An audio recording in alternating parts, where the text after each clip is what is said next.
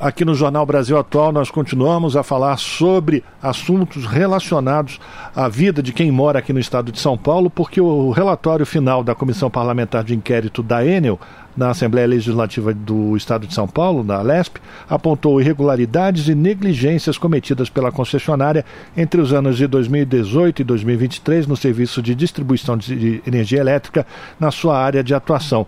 E para falar sobre as conclusões desse relatório, nós conversamos agora com o deputado do Partido dos Trabalhadores na Lesp, o deputado Luiz Cláudio Marcolino, que também é integrante da CPI da Enel.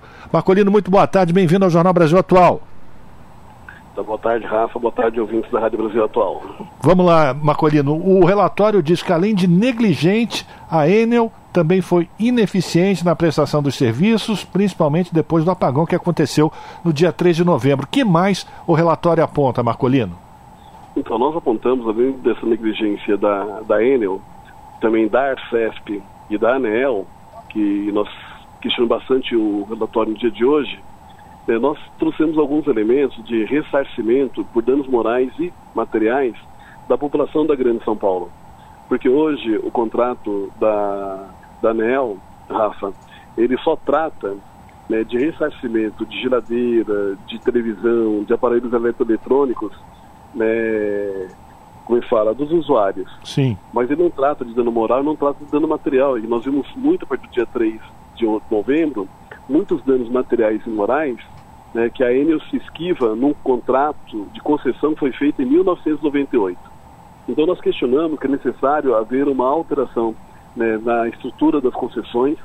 Né, pedimos, inclusive, né, que, a, que a Enel ela tenha o seu contrato né, cessado, né, reincidido, né, pela, pela má qualidade de atendimento para a população. E cobramos também que a Arcesp, que é a agência reguladora do Estado de São Paulo, né, que ela possa ter uma estrutura melhor. Hoje são apenas 24 funcionários para cuidar dos 675 municípios né, no estação para fazer a fiscalização. Então é como se fosse né, a, a, raposa cuidando do galinheiro. Né? Você bota uma, uma agência reguladora para fiscalizar né, uma empresa de energia que na prática não tem condição de fazer. Então, que nós trouxemos no relatório também é que você possa ter né, garantia de danos morais danos materiais, colocamos que é necessário que a Enel tenha hoje mais é, agências próprias, né, com atendimento direto pessoal para atender a população. Então, essas questões a gente vem colocando e vem trazendo né, para melhorar o atendimento da população né, na Grande São Paulo em relação ao atendimento da Enel. Agora, Marcolino, como será feito esse ressarcimento por esses danos morais e também esses danos materiais? Principalmente, eu fico imaginando que, por exemplo, aquelas pessoas que perderam eh, todos os seus itens de consumo que estavam nas geladeiras, que, que apodreceram, os comerciantes, enfim. Como é que vai ser feito o cálculo para ressarcir esses prejuízos, Marcolino? Então, nós fizemos aqui, colocamos na CPI, né, um valor mínimo de 5 mil reais para as pessoas físicas, um mínimo de 15 mil reais né, para a pessoa jurídica. O Ministério Público tem feito um levantamento, também tentou construir um TAC, tentando justamente de conduta com a empresa, a qual ela não aceitou, deve entrar com uma ação né, civil pública. O próprio PROCON tem feito investidas também para que você tenha ressarcimentos coletivos. O que nós estamos trabalhando é para que, de alguma forma, essa questão de danos morais e materiais, além desse ressarcimento agora, né, do dia 3 de novembro, ele possa acontecer, inclusive, de forma permanente. Toda vez que tiver um episódio como esse, já ter regras e mecanismos né, para que você né, garanta o ressarcimento da população. Hoje, em tese, o contrato que foi feito pela ANEEL né, com as empresas de energia no estado de São Paulo em 1988 não tem essa, essa prerrogativa. Então, isso nós estamos, inclusive, agora tentar mudar no contrato da ANEEL para ele ser mais rígido para garantir essa cobrança e que a população possa ter um atendimento melhor né, em relação à energia elétrica. E não ficar tanto tempo né, com a empresa parada, né, com a empresa né, sem ter o, as suas famílias, as empresas sem ter, sem ter o seu funcionamento, né, por negligência da, da empresa de energia no estado de São Paulo.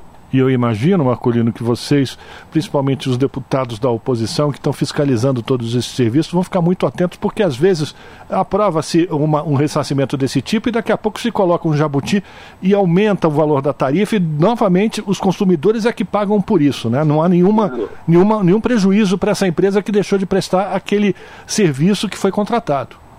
Não, com certeza. Nós estamos, inclusive, Rafa, cobrando esse ressarcimento coletivo, né, seja pessoa física e jurídica, Mas também a Enel veio trouxe uma resposta né, apenas para o pessoal que está vinculado hoje ao CAD Único, né, que é o pessoal de cima pobreza, e também as pessoas que estão em sobrevida, né, que, que, atu, que tem né, aparelho de oxigênio, né, que, que, que depende de medicamento, né, que ficam nas geladeiras e muitos perderam. Então, o ressarcimento para um número muito pequeno de pessoas. O que nós estamos cobrando é que né, atenda né, os 2 milhões e 100 mil pessoas que foram prejudicadas né, no dia 3 de novembro. Marcolino, você falou também do cancelamento do contrato. Isso significa reestatização dos serviços de distribuição de energia elétrica aqui na cidade de São Paulo, ou nesses municípios atendidos pela Enel, ou é a abertura, a abertura de um novo contrato, uma nova licitação? Pode ser um desses caminhos, né? tanto em relação a uma nova, uma nova licitação, uma nova concessão, né? ou uma reestatização. Nós estamos colocando para a Eletrobras fazer uma avaliação de tudo que aconteceu aqui no estado de São Paulo, e a partir de uma reorganização, uma nova reorientação da Eletrobras, né, mudar as regras né, estabelecidas hoje né, pela Enel no estado de São Paulo né, e todas as demais empresas de energia, né, que, que pode ser feito inclusive um processo de gestão a partir do governo federal. Então isso nós colocamos inclusive no nosso relatório. Agora, com esse relatório final aprovado, Marcolino, quais são os passos? Ele vai ajudar de que forma que as pessoas recebam, por exemplo, essa indenização? O, o, o Ministério Público vai entrar com uma ação? Como é que funciona é, agora a partir é. desse relatório? Agora ele está indo para o Ministério Público do Estado de São Paulo, ele está indo para o Ministério Público Federal, está indo para a PGR, está indo para todas as, né, as, estruturas hoje de Estado que têm a, a condição e capacidade de ah, não só concluir ou, ou, aprofundar a investigação que nós fizemos, né, como eles podem fazer também indiciamentos. Né? Então, você pode indiciar os executivos, você pode fazer cobrança de alterações na gestão do contrato, e nós vamos estar atuando também para que lá em Brasília haja uma mudança dos contratos mesmo antes de né, concluir a concessão, porque a concessão da ENE vai até 2028. Né? Então nós temos que buscar mecanismo de, de resolver os problemas que estão colocados hoje para a população antes desse prazo. Então tudo isso, o nosso relatório, né, ele aponta, vamos encaminhar agora né, para os responsáveis, né, pelos, pelos competentes, que podem agora, a partir do que nós levantamos, que nós investigamos, aprofundar as investigações e dar os encaminhamentos necessários, tanto para atender melhor a população, né, esperamos que inclusive a empresa agora, com várias recomendações que nós fizemos, ela já possa aos poucos também já ir resolvendo, mesmo não constando no contrato entre a ANEL e a ENA aqui no Estado de São Paulo, já possa executando mudanças. Marcolino, para a gente terminar, mudando um pouco só o foco da, da situação, tá? Mudando a empresa, porque foi aprovada pela LESP a, o processo de privatização da Sabesp. Com esse relatório da CPI, dos problemas que já foram identificados com a Enel, dá para fazer uma avaliação do contrato que está sendo preparado para a Sabesp ou até judicializar e cancelar esse, esse pregão de privatização da Sabesp a partir dessa experiência desastrada da Enel como a, a prestadora de serviço de energia elétrica aqui na cidade? Cidade de São Paulo e nesses municípios atendidos por ela?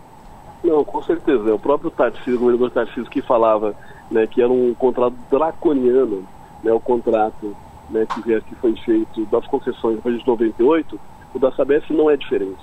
Tem os mesmos índices, né, garante um, uma melhor relação né, com o setor privado do que com a qualidade do atendimento para a população. Então, né, todo o problema que aconteceu com a Enel vai repetir também no caso da Sabesp, nós estamos preparando medidas né, para que possa restabelecer um melhor atendimento pela é, construção de energia elétrica, mas também tentar inviabilizar né, a eventual concessão da Sabesp também aqui no estado de São Paulo. Bom, então fica aqui já o convite para você voltar aqui no Jornal Brasil Atual para falar especificamente dessas ações que estão sendo preparadas para evitar a entrega do patrimônio público paulista para iniciativa privada, esses contratos esquisitos que são colocados pelo governo, antes pelos governos tucanos, agora pelo governo bolsonarista de Tarcísio de Freitas. É, Marcolino. Não mudou nada. Pois a, é. Na verdade, acho que piorou ainda, inclusive, a gestão, a forma como a gestão do PSDB fazia no estado de São Paulo. Nós estamos de olho aqui, Rafa, vamos acompanhar. Quero já te desejar boa festa para você, para toda a família, e estou à disposição também aqui nos próximos dias e poder conversar um pouco mais com vocês também. Até que dia a Assembleia funciona, Marcolino? Não, aqui até semana que vem nós estamos por aqui. Tá. Até um pouco na, na véspera do Natal. Tá bom, então. Marcolino, muito obrigado, parabéns pelo trabalho, a gente volta a se falar. Obrigado, um abraço. Um abraço. Conversamos com Luiz Cláudio Marcolino, deputado estadual pelo Partido dos Trabalhadores na LESP, aqui no Jornal Brasil Atual.